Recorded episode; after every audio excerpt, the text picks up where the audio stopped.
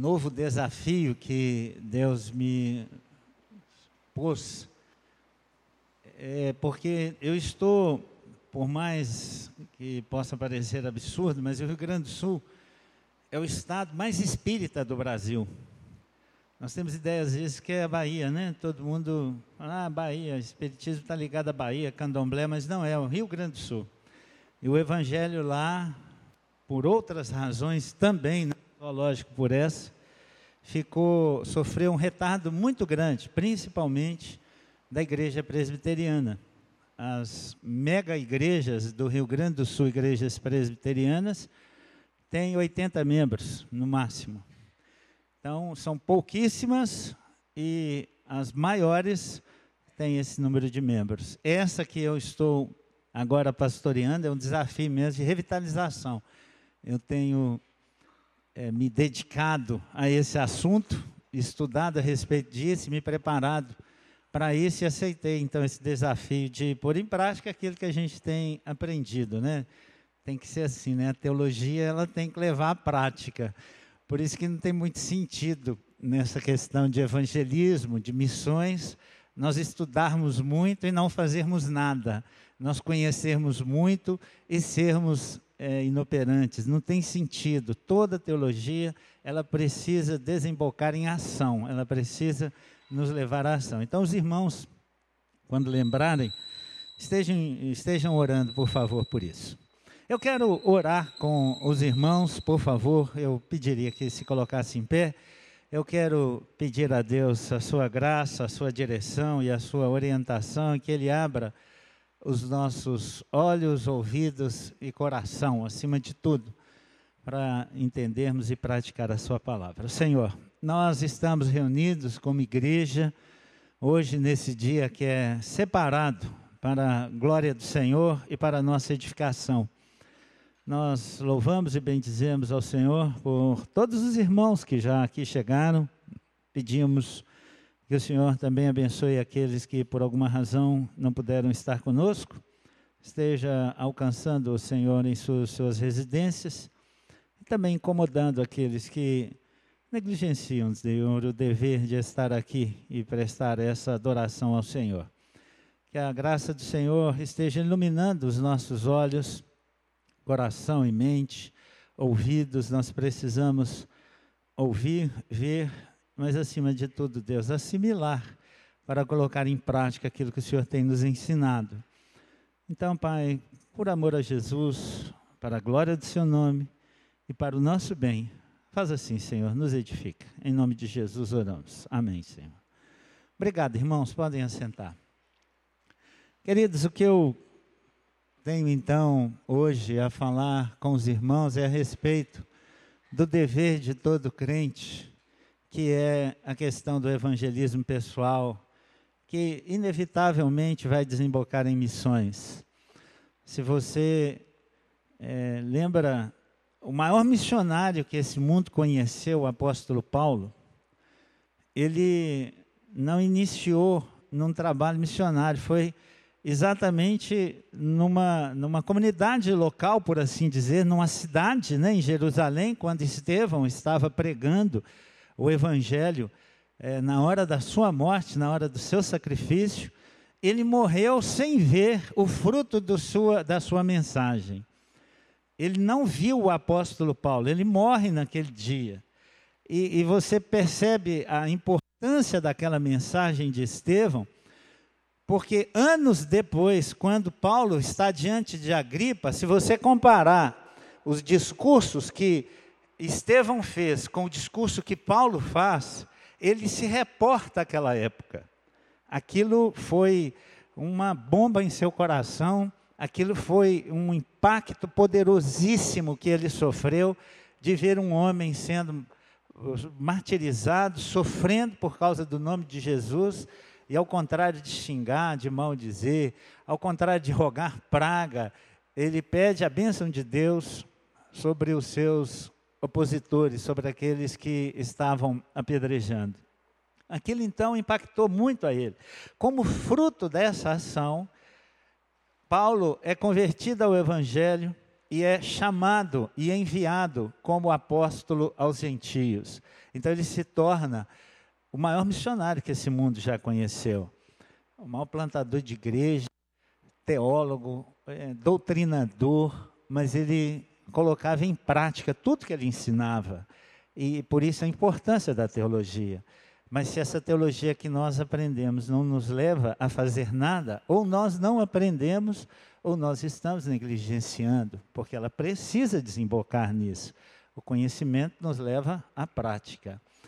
Então, eu queria falar desse evangelismo pessoal como um dever de todo crente, mas com essa perspectiva, que na sua vida comum, na sua é, seu alvo, no seu foco, na sua visão da glória de Deus, no seu dia a dia, você pode é, ser surpreendido, querido. E isso a gente não tem como medir, mas você pode ser surpreendido de tá, estar descobrindo um missionário que Deus vai usar para a sua glória.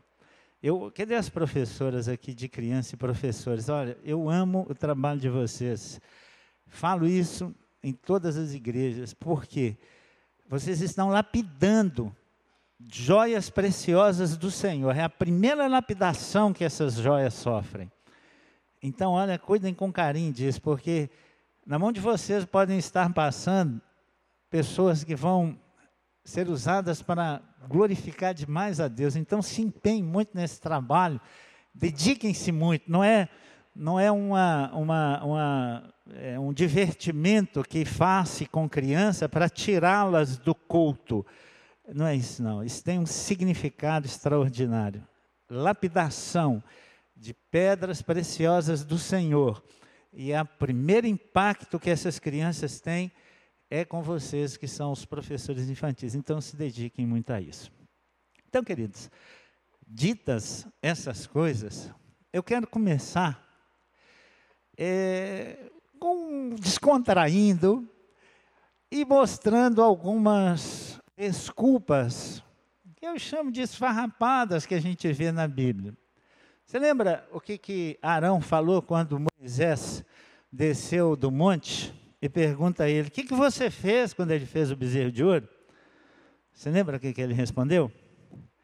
Moisés está irado, está com raiva e pergunta: O que, que você fez? Acho que ele percebeu a raiva de Moisés, ele diz assim: Olha, eu peguei eh, esses joias, joias que me deram, eu joguei no fogo, saiu isso aí. Que coisa absurda, né? Que desculpa mais esfarrapada. Mas às vezes nós também damos algumas desculpas assim, e a Bíblia está assim, com algumas delas, e eu queria mostrar algumas pessoas que foram chamadas por Deus. O propósito não é nos constranger, mas, mais uma vez, o que eu falei ontem é nos igualar com essas pessoas que nós, às vezes, achamos que são super crentes, super homens, pessoas que nós nunca chegaríamos ao patamar delas. Elas não fizeram outra coisa senão se dedicar ao Senhor. O que elas fizeram foram foi se colocar como instrumentos na mão de Deus, nada mais do que isso. E Deus agiu através delas. Então, começando, nós temos aqui desculpas que tentam, tentam justificar a negligência de um dever. Então, por exemplo, Moisés, ele se diz incompetente. Quando você escuta falar em Moisés, nossa, até treme a base, assim, gente, que é isso? Quem que eu vou substituir? E é realmente um homem extraordinário. Josué sentiu esse temor. Deus precisou falar com Josué: olha, Josué, Moisés está morto, acabou, esquece ele. Vamos para frente. O, o, a obra precisa seguir. Moisés morreu. Lembra? Josué 1? Se Moisés está morto. Agora você se dispõe. É isso, só isso. Então, mas quando Moisés, quando ele foi chamado por Deus, ele fugiu, ele está lá no deserto de Midian, escondendo de Faraó, escondendo de Deus, do povo de Deus, escondendo de todo mundo. Ele vê a sarça, Deus atrai a ele, chama ele, então Moisés diz assim: O quem sou eu para ir a Faraó e tirar do Egito os filhos de Israel? Quem sou eu? O senhor está louco, que é isso? O senhor não lembra o que ele fez? Ele me perseguiu, ele, me, ele queria me matar. Eu fugi de lá porque ele queria me matar. Agora o senhor está me mandando de volta para lá? Deus pacientemente escuta Moisés, insiste com ele, e no capítulo 4, lá de Êxodo 10, Moisés de novo diz ao Senhor: Ah, Senhor, eu nunca fui eloquente. Deus está falando, Moisés, eu quero que você vá. Diz assim, mas eu nunca fui eloquente, nem outrora, nem depois que falastes a teu servo, pois sou pesado de boca e pesado de língua.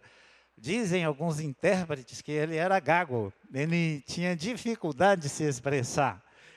Então, foi assim que ele respondeu ao Senhor. Mas tem mais. Gideão. Deus chama Gideão. Deus quer libertar, quer fazer dele um juiz, quer libertar o povo da opressão. Chama Gideão. O que, que ele diz? Ai, Senhor meu, com que livrarei a Israel? Eis que a minha família é a mais pobre em Manassés e eu o menor da casa de meu pai. Que autocomiseração, né? Assim, não, não, escolhe outro. Chama, mexe comigo, não, senhor. Olha para mim, eu sou o mínimo, ninguém nem dá bola para nem para minha família e nem para mim, Israel. O senhor vai falar exatamente, escolher exatamente a mim? Tem mais. Jeremias, olha, o grande profeta Jeremias, hein? Poxa vida, a gente prega sermões extraordinários a respeito de Jeremias, exaltando o papel dele no povo de Israel. Mas quando ele foi chamado, o que, que ele diz ao Senhor? Ah, Senhor Deus, eis que não sei falar, porque não passa de uma criança. O senhor está enganado, Senhor. Deve ter outra pessoa mais qualificada. Eu sou igual um bebê, eu não sei nada. Eu não tenho qualificação nenhuma, eu sou imaturo. Foi o que Jeremias respondeu ao Senhor. Mas tem alguns que justificam-se piedosamente. Jesus conta que na parábola e que alguns responderam ao Senhor quando ele ensinava a respeito da nosso, do nosso dever para com os nossos semelhantes nesse mundo. Alguns lhe dizem assim, e eles perguntarão, isso na prestação de contas: Senhor, quando foi que te vimos com fome, com sede, forasteiro, nu, enfermo ou preso, e não te assistimos? Eu não tenho lembrança de o Senhor ter me dado essa obrigação, Senhor. Eu, sinceramente, me auxilia aqui, me ajuda. Jesus está prestando contas com os servos, e alguns vão dizer isso aí. Ó. Senhor, senhor, eu não tenho assim, muita lembrança. Quando é que eu te vi? Eu não lembro de ter te visto. Porque se tivesse visto, eu te ajudaria, Senhor. Olha, se eu tivesse visto o Senhor nessa situação, é claro, Senhor, o Senhor acha que eu não faria isso? Claro que eu faria, Senhor. Imagina, eu, eu deixar de ajudar o Senhor? Jamais, jamais, jamais. Alguns vão dizer isso. Quais foram as respostas de Deus? Como é que Deus lidou com isso? Como ele tratou com essas pessoas? Ele aceitou essas desculpas? Parece que não. A Moisés ele respondeu assim: quem fez a boca do homem? Ele não falou que era com boca pesada, boca dura. Ele diz assim: quem fez a boca do homem? Ou quem faz? Quem faz o mundo ou o surdo? O mudo ou o surdo? Ou o que vê ou o cego? Não sou eu o Senhor? Presta atenção nisso. Aqui, ó. Não sou eu o Senhor. Isso é um detalhe importantíssimo no texto, porque ele está dizendo: Moisés, como é que é a nossa relação aqui? Quem é o servo e quem é o Senhor? Quem manda e quem deve obedecer? Quem sabe das coisas e quem está carecendo de sabedoria? É isso que ele responde a Moisés. Aí, Moisés ouve ainda de Deus: Vai, pois, agora, e eu serei com a tua boca e te ensinarei o que has de falar. Moisés, né, ele, porém, respondeu: Ah, Senhor, envia aquele que has de enviar, menos a mim. Então ele se rende, né? Diz, Senhor, olha, na verdade, realmente eu não tenho desculpa, mas eu não quero ir.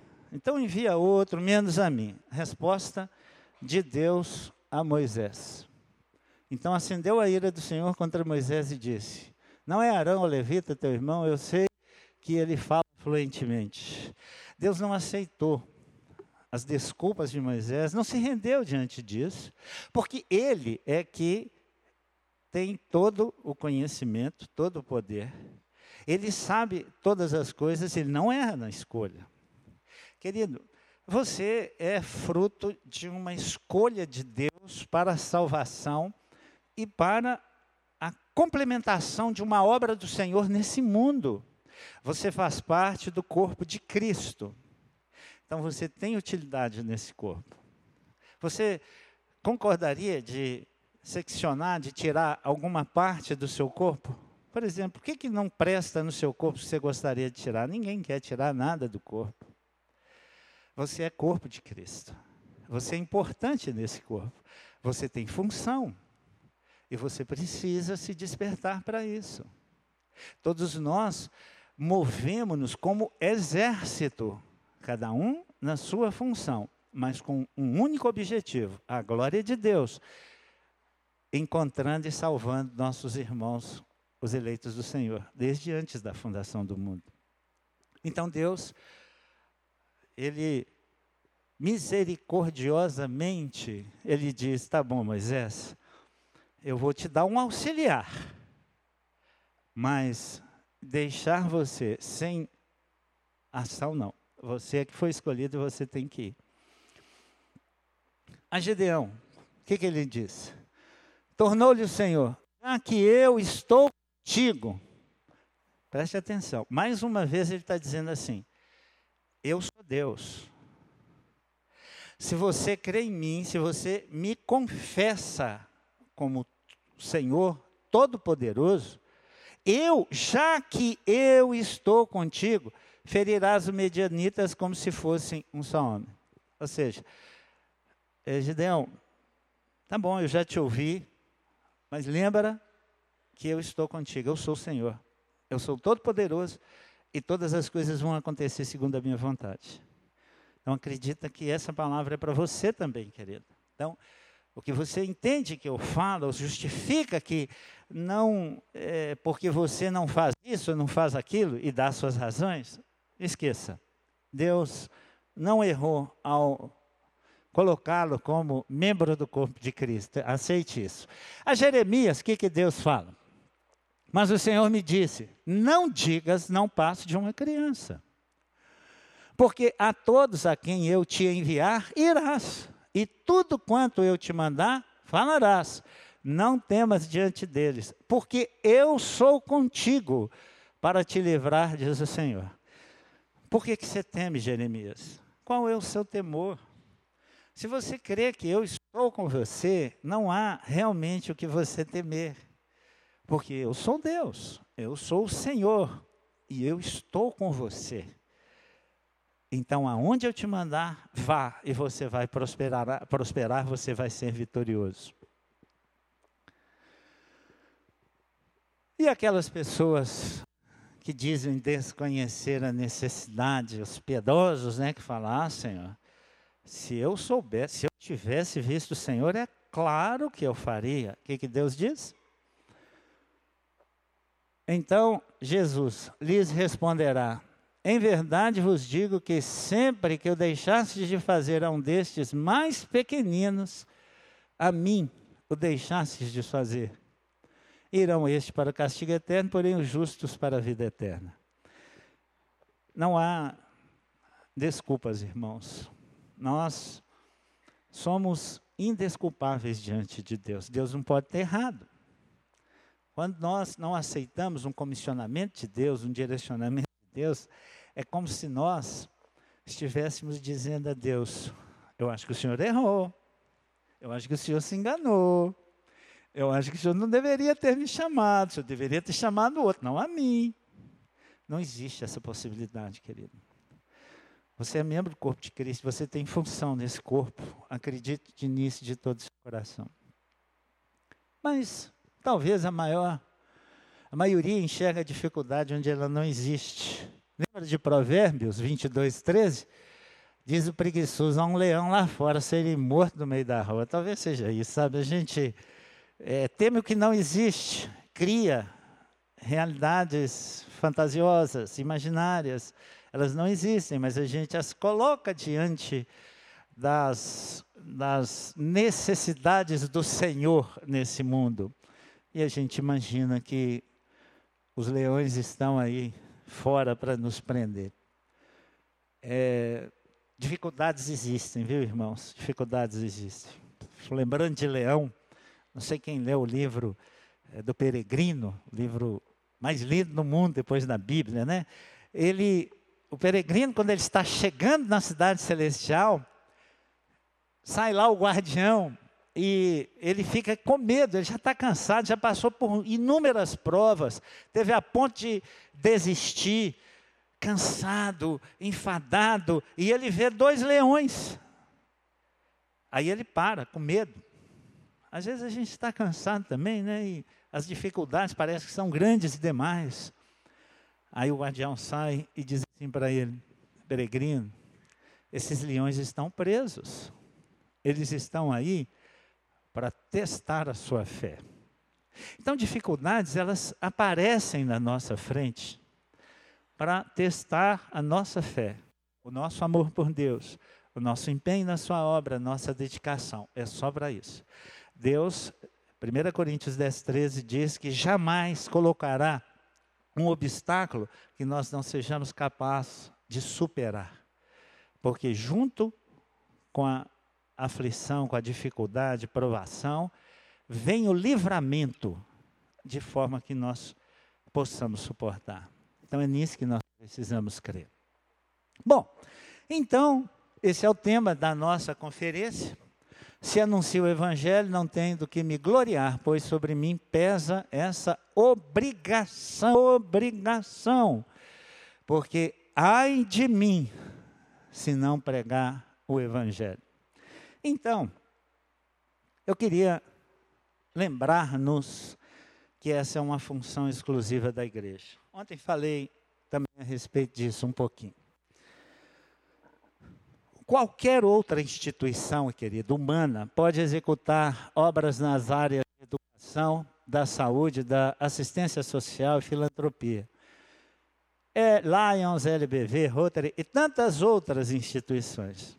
Elas podem fazer muito bem e fazem. Distribuem comida, assistem pessoas, fazem muitas coisas. Mas unicamente a igreja tem a proclamação. Unicamente a igreja do Senhor Jesus.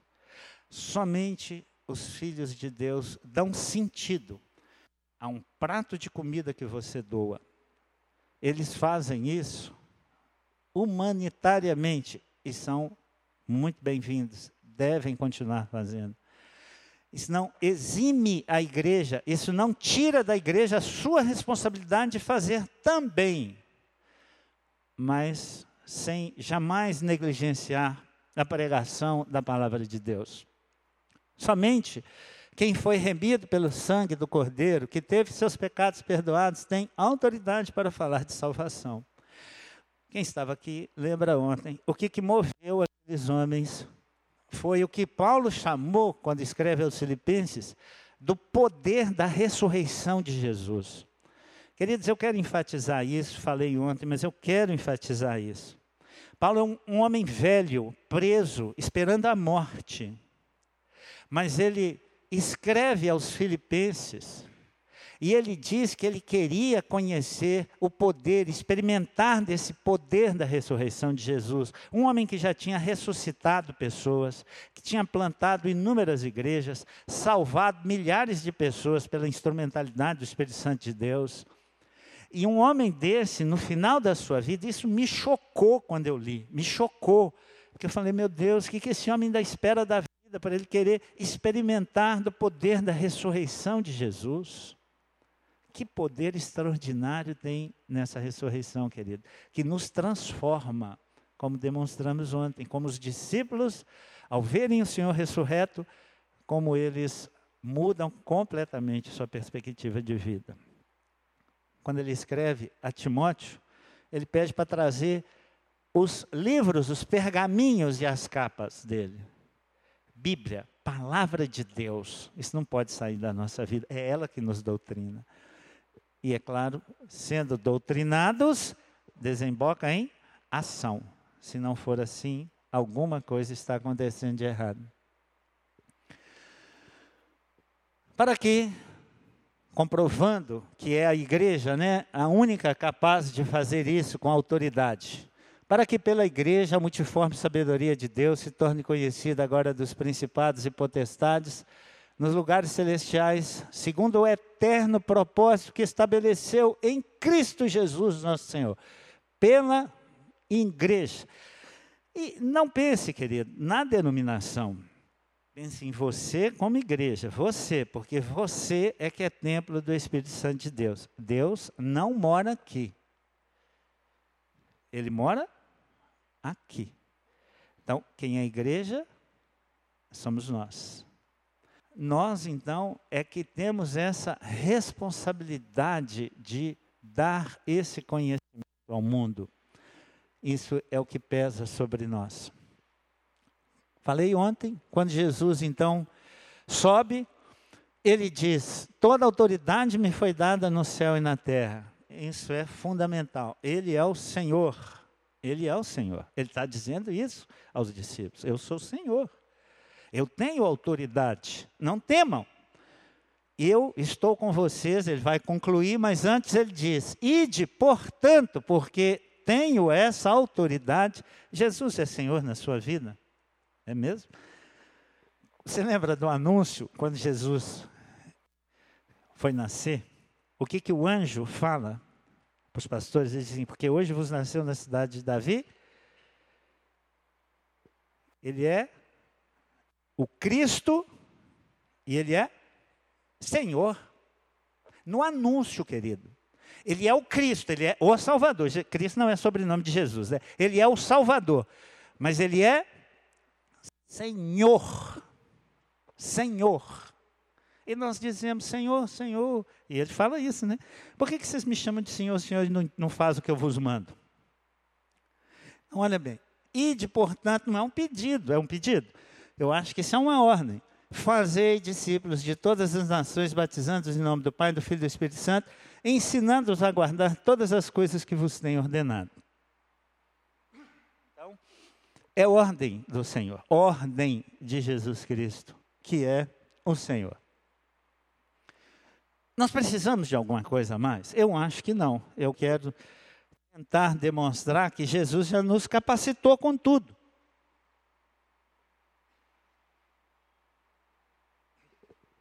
Alguns cristãos eu acho que existe gente bem intencionada nesse meio. Buscam coisas que podem trazer holofotes para eles. Por exemplo, tem cristão, pessoas bem intencionadas que se constrangem por não falar em línguas, gostariam de falar em línguas, né?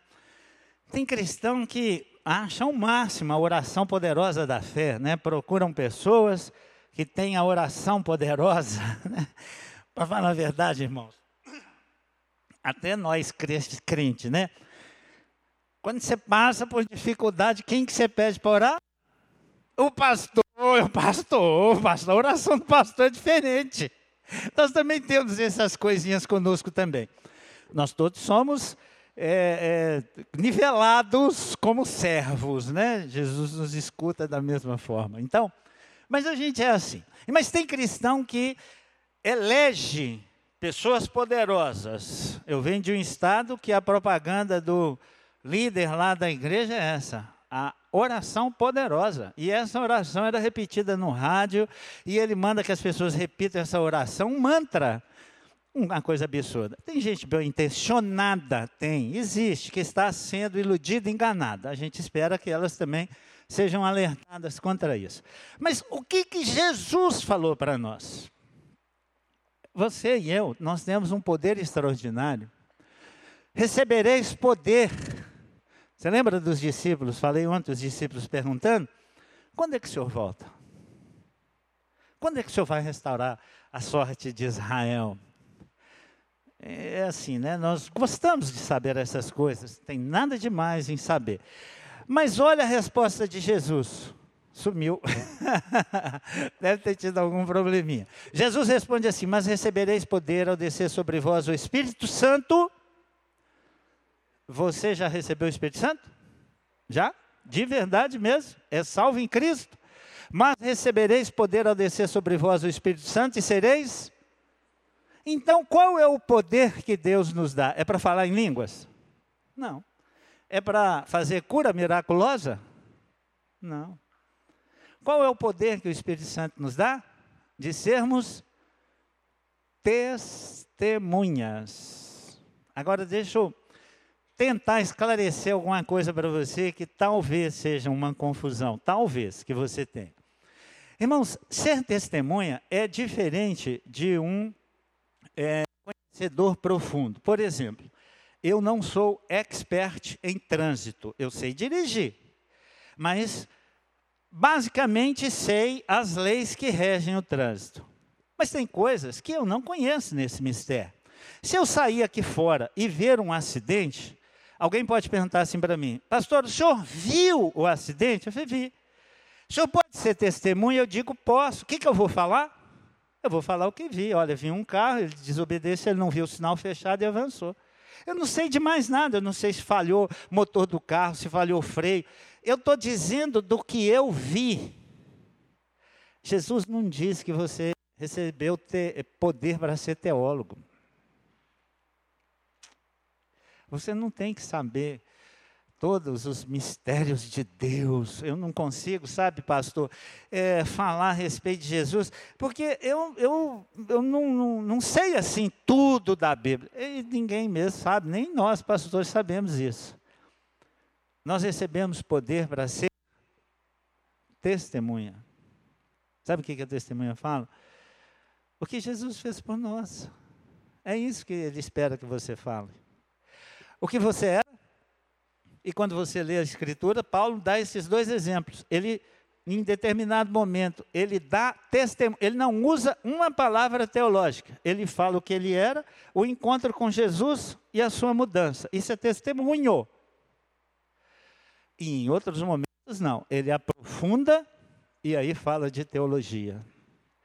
Mas o que Jesus diz para nós é que nós receberemos, e sendo crente nós já recebemos, poder, porque nós já recebemos o Espírito Santo, para ser testemunha em qualquer lugar.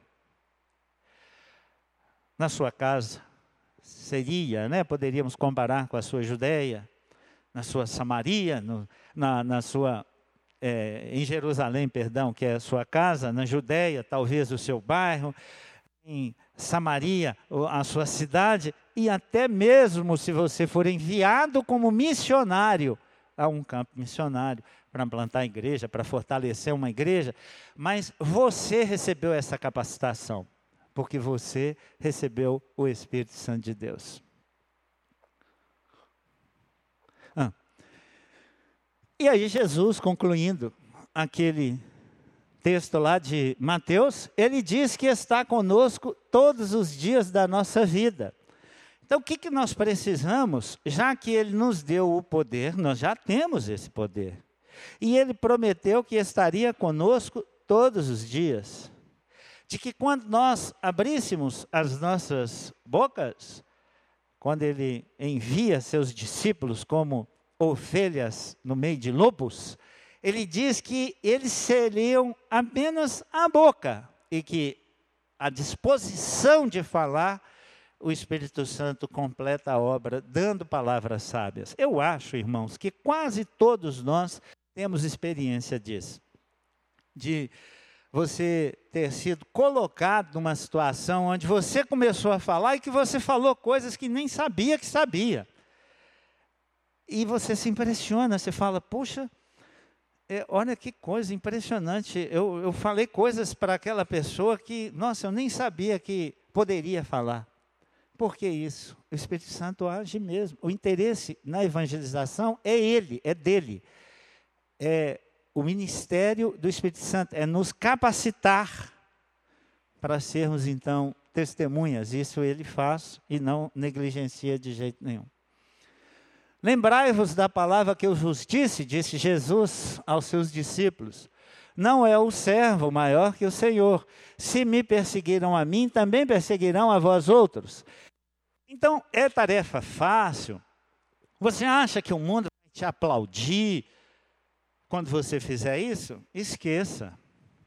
Se você lembra de Mateus capítulo 5, Sermão do Monte, Jesus vai dando as qualificações do bem-aventurado homem feliz. E quando ele chega na última, que ele diz que os limpos de coração verão a Deus, você fala: pronto, agora eu estou perfeito.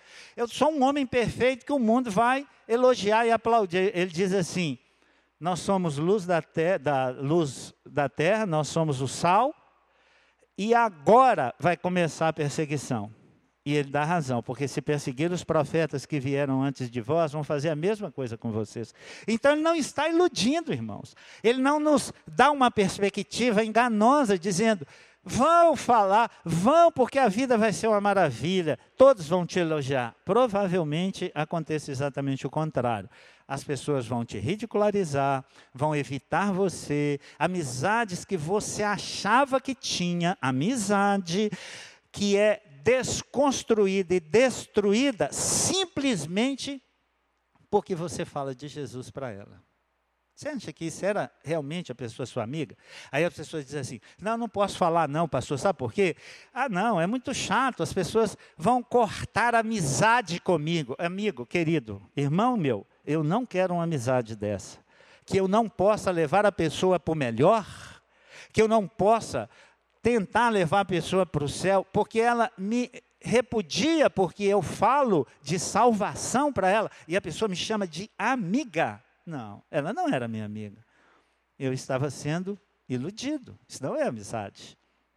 Então, Jesus Cristo diz: Eles perseguiram a mim e também perseguirão a vós outros. Se, agora presta atenção: se guardaram a minha palavra, também guardarão a vós. Você lembra ontem do apóstolo Paulo? Ele pregou para muitos, uns escandalizaram, outros escarneceram e muitos foram embora. Mas na conclusão, o que, que o texto diz? Que o Aeropagita se converteu e uma mulher chamada Damaris. Lá estão os frutos, a palavra não volta vazia. Então se guardaram a palavra de Jesus, guardarão a nossa. Então nós não precisamos de nada, nós já temos tudo o que precisamos: o poder, a companhia de Jesus e a certeza de resultados. Que nós provavelmente nem veremos. E isso não importa a nós, importa é obedecer. Seis dias depois, eu não sei se você já prestou atenção nesse texto, Mateus capítulo 17, seis dias depois, tomou Jesus consigo Pedro, e os seus irmãos Tiago e João e os levou em particular a um alto monte e foi transfigurado diante dele. Você já prestou atenção por que, que aconteceu essa transfiguração? Capítulo 15, Pedro confessa Jesus. Quem dizem os homens que eu sou? Pedro diz assim: Tu és o Cristo, tu és o Salvador. Jesus diz: Puxa, finalmente, né, Pedro? Pô, até que enfim você deu uma dentro, né? Parabéns, Pedro. Muito legal, olha, muito joia. Aí diz assim: a partir daí, Jesus passou a ensinar. Ele diz: alcançaram o nível de compreensão de que eu sou o Salvador. E para ser o Salvador eu tenho que morrer. A partir daí, Jesus passa a ensinar e a contar que ele tinha que ir para Jerusalém, sofrer, é, ser escandalizado e, por final, morrer na cruz. O que, que Pedro fala com, com Jesus? De jeito nenhum, Senhor. De jeito nenhum. Você entende? Aí ele diz assim para Jesus: tem compaixão de ti. Você imagina isso? O senhor não pode sofrer, o senhor é nosso mestre, tem compaixão de ti. Pedro inverteu a coisa, ele se colocou no lugar de guardador, de protetor de Jesus. Aí Jesus fala assim: olha, quem quiser ser meu discípulo, Pedro, você não entendeu direito, não.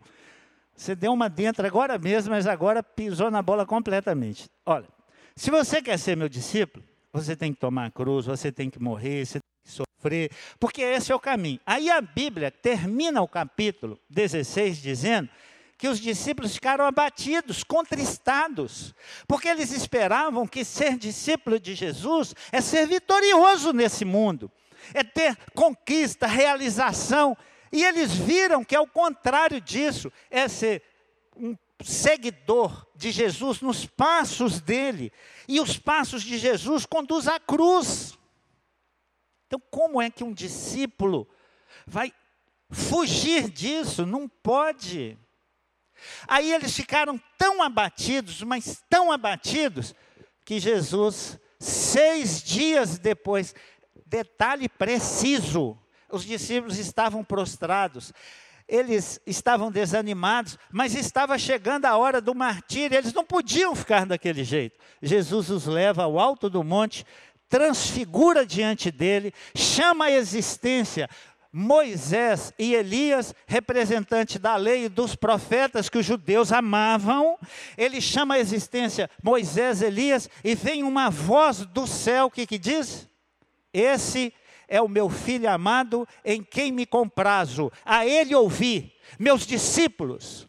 Dê ouvidos a Jesus, porque esse é meu filho e ele é Senhor. Olha como é que ele chama a existência pessoas que vocês acham que morreram. Eles não estão mortos, eles estão vivos. Então, querido, o sentido da transfiguração foi animar o coração dos discípulos e os nossos. Ele é Senhor. Ele é Senhor. Então nós não precisamos de nada mais, irmãos. Nós temos tudo o que nós precisamos. Por que evangelizar? Qual a razão disso?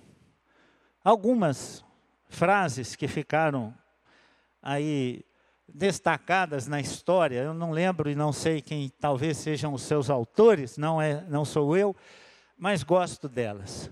A igreja que não evangeliza se fossiliza. E é uma verdade, irmãos. A igreja ela vai se enrijecendo, porque ela não circula. É como o nosso corpo se você ficar parado. Se você ficar parado, quem fica, por exemplo, com a perna quebrada e precisa ficar muito tempo em cima de uma cama, você sabe que depois tem que reaprender a andar, né? Você sabe disso. É, uma, é uma, um aprendizado, desaprende até andar, não tem forças nos músculos, não tem coordenação motora. A igreja, então, que não exercita a evangelização, ela recrudesce, ela enrijece, ela endurece. Coisa boa. Quando eu cheguei na igreja de Belém, pastor, é, a igreja estava muitos anos num estado não muito legal, assim, parada na, no tempo, né? Naquela contemplação, eu acho, pela espera da volta de Jesus. Aí uma, uma senhora da igreja, ela viu assim meu ânimo, eu cheguei muito animado e muito ativo na igreja, querendo fazer um monte de coisa. Aí ela falou assim: Nossa, Garcia, como é bom você estar aqui, que você é aquela pessoa que fica soprando a brasa do churrasco, quando está assim, né, dando aquela fuligem e apagando a brasa, aí não tem mais graça, não vai ter mais carne. Aí tem que alguém lá e soprar ou abanar para a brasa acender de novo. Ela falou assim: você é igual essa pessoa que fica soprando para é, revigorar. É isso, queridos, nós vamos é, nos tornando mornos, sem sentido. Igreja que não evangeliza será evangelizada. Eu acho que a igreja que mais perde membros para outra igreja na face da terra se chama Igreja Presbiteriana do Brasil. Eu acho. É comum nós dizermos assim: ah, fulano saiu, foi para a igreja não sei aonde, fulano saiu, foi para a igreja não sei aonde, fulano saiu, foi para a igreja não sei aonde. Nós estamos sofrendo a ação dos nossos irmãos que estão fazendo de nós campo missionário. Que coisa horrível. Porque falta às vezes vigor em nós, atividade, falta esse, esse, essa alegria de ver a igreja viva e o santo esse sangue circulando nela. A igreja que deixa de ser evangelística, em breve deixará de ser evangélica. A gente, quando endurece muito, sabe, queridos, que fica, recrudesce, né? fica enrijecido demais, a gente perde a característica de cristão, sabe, irmãos? Nós ficamos igual os fariseus. Talvez sejam até pessoas boas de ouvir, como Jesus falou: olha, Ouçam porque eles falam o que é certo, mas não imita seus exemplos de jeito nenhum. É isso às vezes que acontece conosco. A atividade missionária evangelizadora da igreja é a circulação de sangue em suas veias. Para manter e desenvolver suas energias espirituais, só existe um meio: dedicar-se à igreja, no trabalho árduo, mas glorioso de salvar pecadores, evangelizando-os. Esse exemplo aí de Sundar Singh, um cristão indiano, é interessante. Eu li isso num livro de missões. Conta que esse cristão na Índia ele experimenta num momento, um, um dia de um inverno muito rigoroso, e ele e três mais dois amigos caminhavam de regresso para sua casa. Um deles, ele começa a sofrer com os efeitos daquele frio extremo. E esse cristão, esse Sundar Singh, ele se dispõe a carregar o colega, não deixá-lo perecer. Aí o outro disse assim: Você está louco, Sandra? Assim, eu mal posso comigo. Eu vou carregar outra pessoa? O resultado disso, querido, isso é contado como verdade porque é contado por esse cristão. O resultado disso é que aquele esforço de carregar o seu colega movimentou, circulou, fez o sangue circular no, no interior do seu corpo. E foi isso que evitou a sua morte é uma verdade, irmãos. Nós precisamos de atividade como igreja. E atividades não para nos entre, em, em, em, entreter, não para nos entreter, de entretenimento. Não esse tipo de atividade. Mas coisas boas. Encontro da UPA, encontro da SAF, tudo isso é coisa maravilhosa. Mas olha, se você puder incluir, levar um visitante, nossa, 10. Sabe aquela história? Nossa, ia tão bem, ganhou um 10 agora. Leva um visitante, chama um visitante. Quem é que não gosta disso, gente? Passar uma noite aqui brincando, alegre, se divertindo. Quem é que não gosta de um chá? Chama visitante. Então, tudo que a igreja faz tem que visar a glória de Deus no alcance de pessoas não crentes. E não importa se elas não aceitarem, mas continua convidando. Tem uma história também de, me lembrei agora de um de um é, vietnamita. Menino, você já deve ter visto essas imagens aí, às vezes passam na televisão. Eles carregam seus irmãos numas tipo numas mochilas, né, nos pedaços de pano assim nas costas. Então um menino muito novo carregando o irmãozinho dele. E alguém, e um missionário disse para ele assim: "Mas isso não é um peso demais para você?" O, o menino disse assim: "Peso? Ele é meu irmão." É pesado para nós buscar nossos irmãos, é tarefa árdua. Ele é nosso irmão. Que isso, todo sacrifício vale a pena. Por que evangelizar? Somos devedores. Ontem citamos esse texto, pois sou devedor tanto a grego, gregos como a bárbaros, tanto a sábios como a ignorantes, por isso, quanto está em mim, estou pronto a anunciar o evangelho também a vós outros em Roma. Em Roma. Paulo se sentia devedor. Ele não estava indo atrás de benefícios, de glória. Ele não queria é, é, uma, uma, é, uma situação confortável para ele. Não estou cansado, agora eu preciso descansar. Negativo. Ele diz: Olha, eu sou devedor a todos, porque irmãos, é esse o nosso, verdadeiramente, é essa a nossa responsabilidade, o nosso papel. Nós devemos a essas pessoas. Porque Jesus Cristo nos encontrou, nos salvou, e foi por instrumentalidade de alguém. Alguém foi instrumento na mão de Deus para a sua salvação. Então você deve isso às outras pessoas. Eu sou devedor, diz o apóstolo Paulo. Então, essa é uma razão. Se anuncio o evangelho, não tem do que me gloriar, pois sobre mim pesa essa obrigação, porque é de mim se não pregar o evangelho. Atos 18, 9. Não temas, pelo contrário, fala e não te cales, porquanto eu estou contigo e ninguém ousará fazer-te mal, pois tenho muito povo nessa cidade. Palavras que Paulo precisava ouvir no momento em que deve ter batido um desânimo nele também. Jesus Cristo se apresenta a ele e diz: Paulo, continua a falar, não se cale, não. Eu tenho muito povo nessa cidade. Então, às vezes, a gente olha a realidade das cidades. Eu vou falar lá de Porto Alegre, do Rio Grande do Sul. Há igrejas pequenas, evangelhos chega, tem dificuldade de penetrar. Mas eu acredito, irmãos, de todo coração, que isso é uma anormalidade. Jesus tem que ter povo naquela cidade também.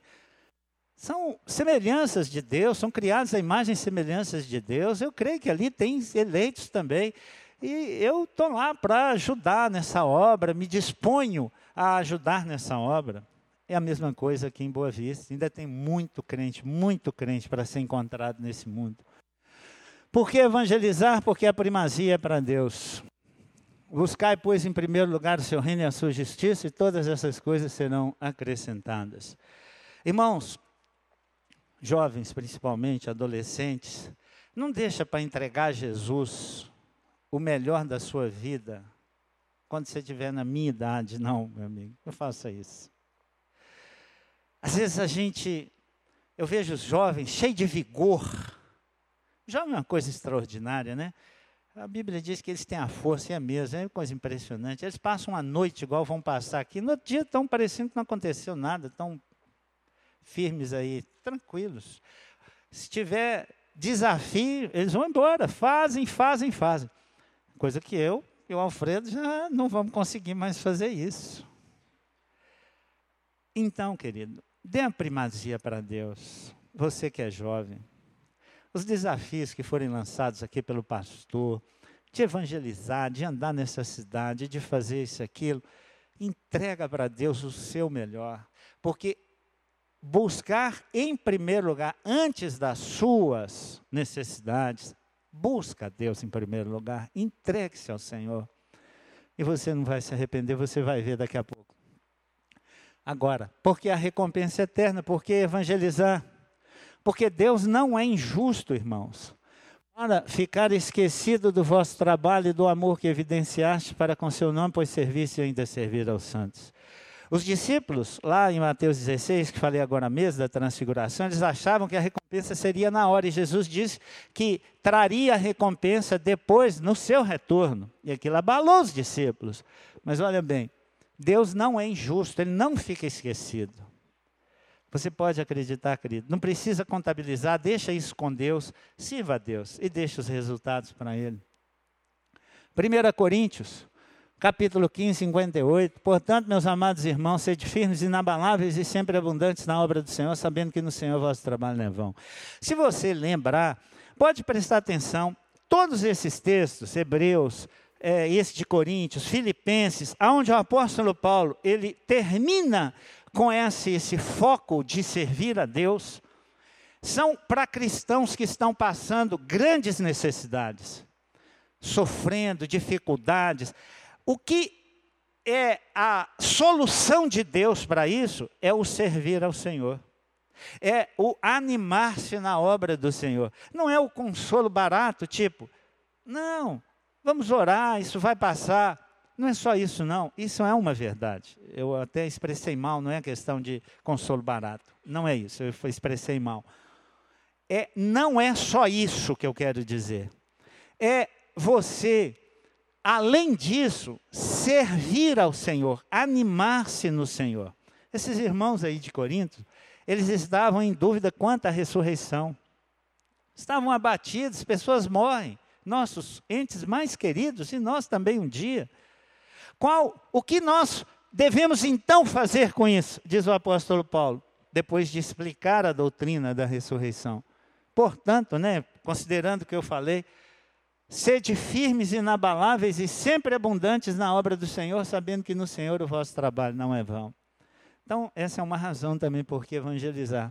E outra razão, porque é prova de sabedoria. Olha bem, o fruto do justo é árvore de vida. A nossa vida, irmãos, naturalmente ela deve produzir frutos para outras pessoas que levam essas pessoas à vida. O fruto do justo é árvore de vida. E o que ganha almas é sábio. Quem é o sábio? Não é o engenheiro, não é o arquiteto, não é o odontólogo, não é o médico. Quem ganha almas é sábio. Mas por quê? Irmãos, todos os seus títulos, eles ficarão na terra. Pode acreditar. Todos eles, todos os seus títulos ficarão na terra. O que vai te acompanhar na eternidade é o quanto você serviu a Deus nesse mundo. Então, se você faz dessa sua profissão um instrumento para a glória de Deus, isso vai te acompanhar. Mas os seus títulos, eles vão ficar na, exatamente onde eles estão. Evangelizar é resultado de convicção. Pois nós não podemos deixar de falar das coisas que vimos e ouvimos. Irmãos, muito, muito ao contrário do que um emocionalismo, sabe? É por isso que o presbiteriano às vezes é criticado, sabe, irmãos? Porque a gente poderia chegar aqui, e a gente às vezes sabe fazer isso também, e falar com, sabe, com entonação de voz, com emoção, o Senhor está te chamando. E aí um, ai, eu quero. Isso é emoção, querido. Mas ser presbiteriano, acreditar na glória de Deus, na eleição divina, no mandato de Deus, é resultado de convicção racional. Eu, não vou me lembrar agora o nome de um grande pastor aí da, do passado, ele diz assim, com, falando a respeito de Mateus 28, 20, a grande comissão. Ele diz assim: se o Senhor mandou, só resta fazer. Não tem emoção, nada, absolutamente nada. Ele é o Senhor, ele mandou, então eu faço. Então, olha, presta atenção. Pois nós não podemos deixar de falar das coisas que vimos e ouvimos. Lembra ontem, né? Nós lembramos que às vezes hoje nós precisamos estimular a falar, quando aqueles homens precisavam é, ser constrangidos a se calar. Então Pedro e os demais apóstolos afirmaram: antes importa, importa obedecer a Deus que aos homens, porque eles foram mandados calar. Eles dizem: não, eu prefiro obedecer a Deus. É questão de obediência, irmãos, não é emocionalismo. Pelo que o rei Agripa, não fui desobediente à visão celestial, citamos isso ontem também. Empecilho a obra de, de, para a realização da obra. Qual é o grande empecilho para a realização dessa obra? De evangelismo e missões. Qual é o grande empecilho? Único, único, na verdade? Incredulidade. Nós colocamos em dúvida tudo aquilo que eu expus até agora. Tudo. A gente desconfia. É por isso que os discípulos foram levados lá no alto do monte. Nós não vamos ser mais, irmãos, porque o Espírito Santo está em nós e é ele que nos convence da verdade, da justiça e do juízo. E eles não tinham ainda naquele momento. Nós temos o Espírito Santo. Então nós não precisamos ser levados ao alto do monte.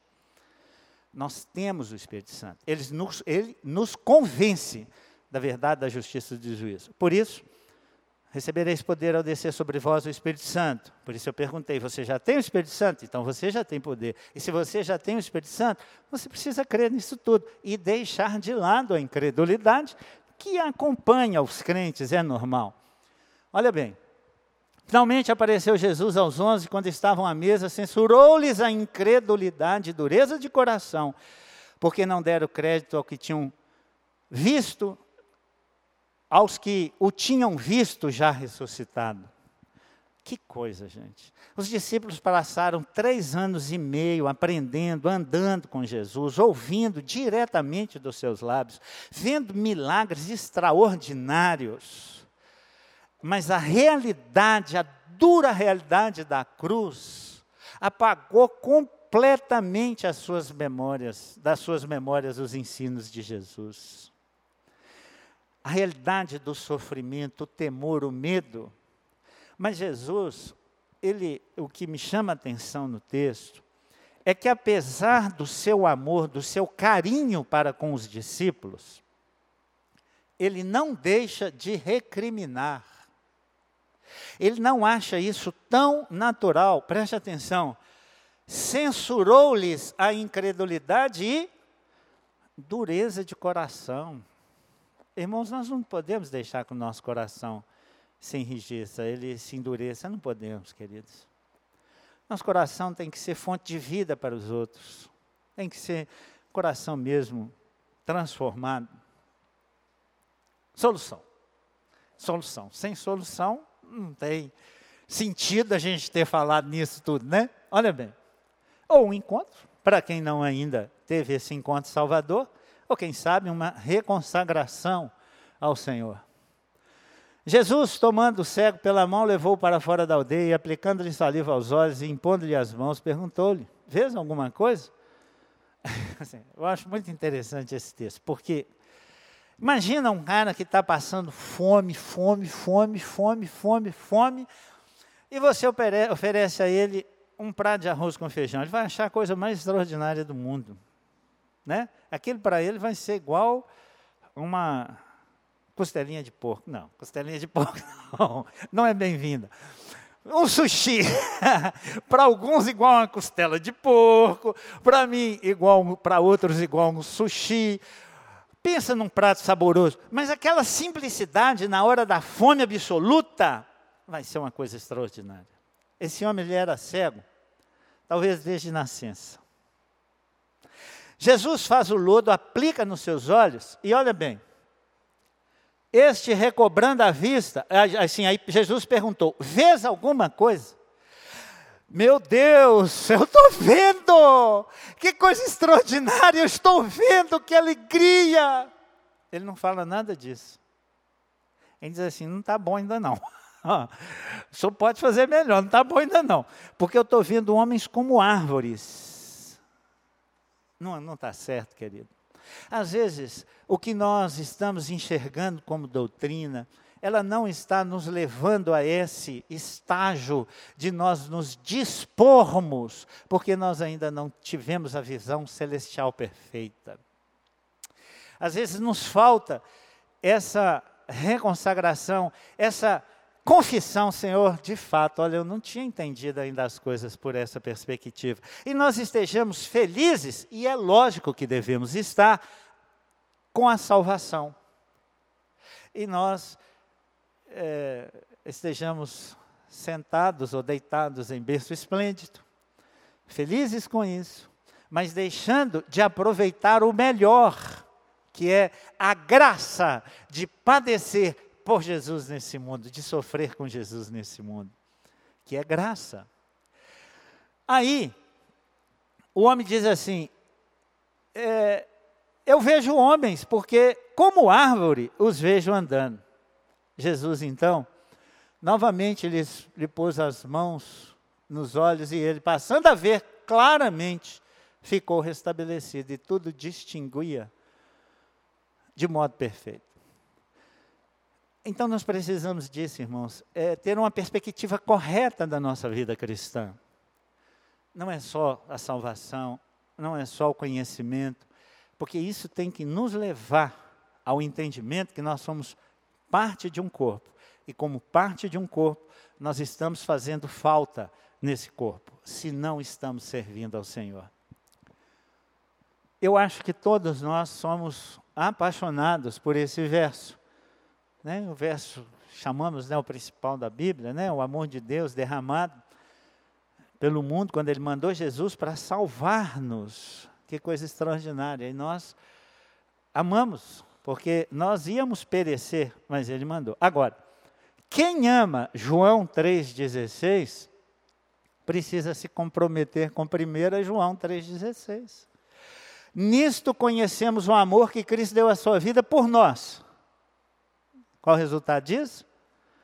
E devemos dar a vida pelos irmãos. Nós devemos dar a vida pelos nossos irmãos. Então, se nós estamos felizes com o João 3,16, chegou o momento de nós, de verdade, nos comprometermos com 1 João 3,16. Porque nós precisamos dar a nossa vida pelos irmãos. Conclusão? Para a palavra, não há empecilhos. Não sei qual é a sua situação. Eu sei que para a palavra de Deus, para você pregar, como eu disse ontem a respeito do casal missionário, dos casais missionários que estão padecendo, estão sofrendo, eu tenho absoluta certeza, pela vocação que Deus lhes deu, de que eles estão usando isso para a glória de Deus. Eu tenho certeza que eles estão impressionando médicos, estão impressionando é, enfermeiras, porque as pessoas veem isso em nós, elas estão acostumadas com autocomiseração nessa hora, com sofrimento extremo, e as pessoas estão passando por isso, mas elas estão glorificando a Deus. Então, não sei, querido, qual é a sua situação específica, mas eu tenho convicção disso aí. Para a palavra não há empecilhos. Veja bem. Todos os santos vos saúdam, especialmente da casa de César. Você sabe quando o apóstolo Paulo escreve isso? Ele está preso, ele vai ser morto, ele está com a sentença de morte decretada, mas, mas, Deus deu a ele um auditório cativo, literalmente cativo, que você sabe que a prisão naquela época não era como as de hoje, né? As pessoas ficavam algemadas ao preso. Então ficava, ficavam presos junto de Paulo. Sabe o que, ele fazia? Reclamava. Ah, eu dediquei minha vida inteira a Jesus, olha o que, que rezou, o que, que agora restou para mim. Estou aqui preso, vou morrer. Que nada. Ele falou: Nossa, que oportunidade extraordinária. Como é que esses homens vão fugir de perto de mim? Eles vão ouvir o Evangelho. E eles não podem fugir daqui porque estão presos. Sabe o que, que Pedro, Paulo fez? Ele começou uma igreja nos subterrâneos de Roma, nas cadeias de Roma. Quando ele escreve, os, todos os santos vos saúdam, especialmente os da casa de César. Quem são os da casa de César? Os guardas. Eles estavam sendo convertidos a Jesus, porque eles estavam presos a Paulo. E Paulo falou: Louvado seja o Senhor, daqui esse cara não escapa, ele vai ter que me ouvir até a hora de trocar a guarda. não tem jeito. Que oportunidade. Então a palavra não está presa, irmão. Seja qual for a situação, nós temos a oportunidade de pregar a palavra de Deus.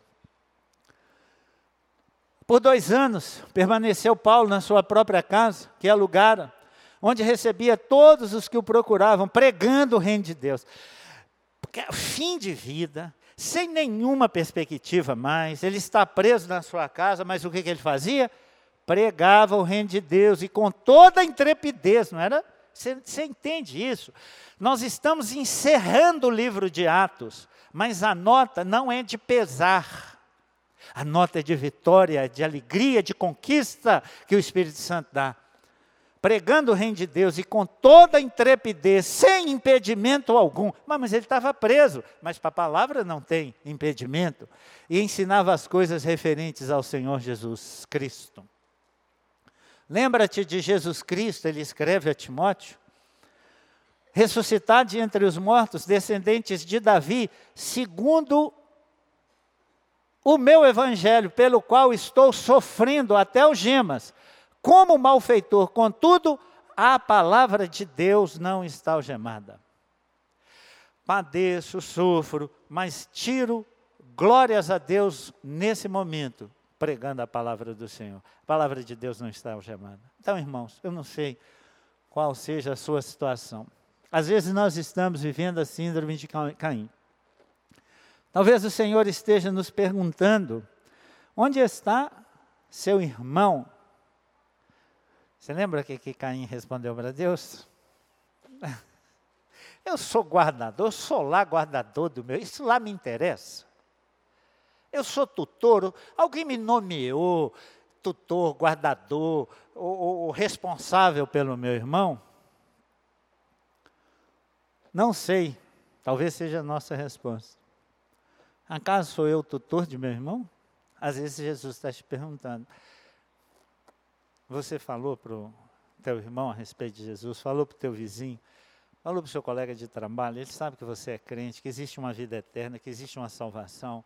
Você acha que é por acaso quando ele vem reclamar de você da vida, quando ele vem falar que a mulher traiu, que o pai traiu, que o filho saiu, que o filho está nas drogas, você acha que é por acaso isso?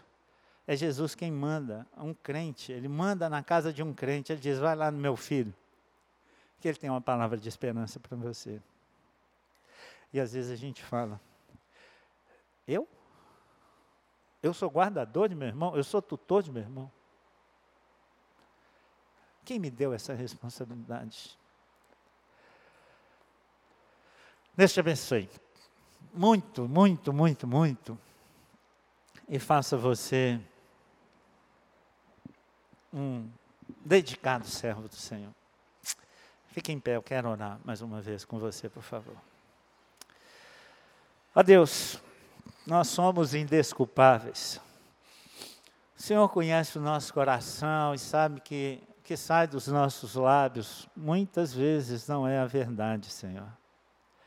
Nós tentamos justificar o injustificável, desculpar o indesculpável. Tem piedade, Deus, de nós. Nos abra os olhos, coração e ouvido, que jamais saiam de nossos lábios, coração e mente, palavras como essa de Caim, desprezando Deus, aqueles que o Senhor nos dá como pessoas que precisam ouvir da salvação em Jesus. Seja com a tua igreja, Deus, glorifica seu nome em nós, transforma-nos no Senhor como um exército vitorioso a serviço do Rei nesse mundo. Por amor a Jesus é que oramos. Amém, Senhor.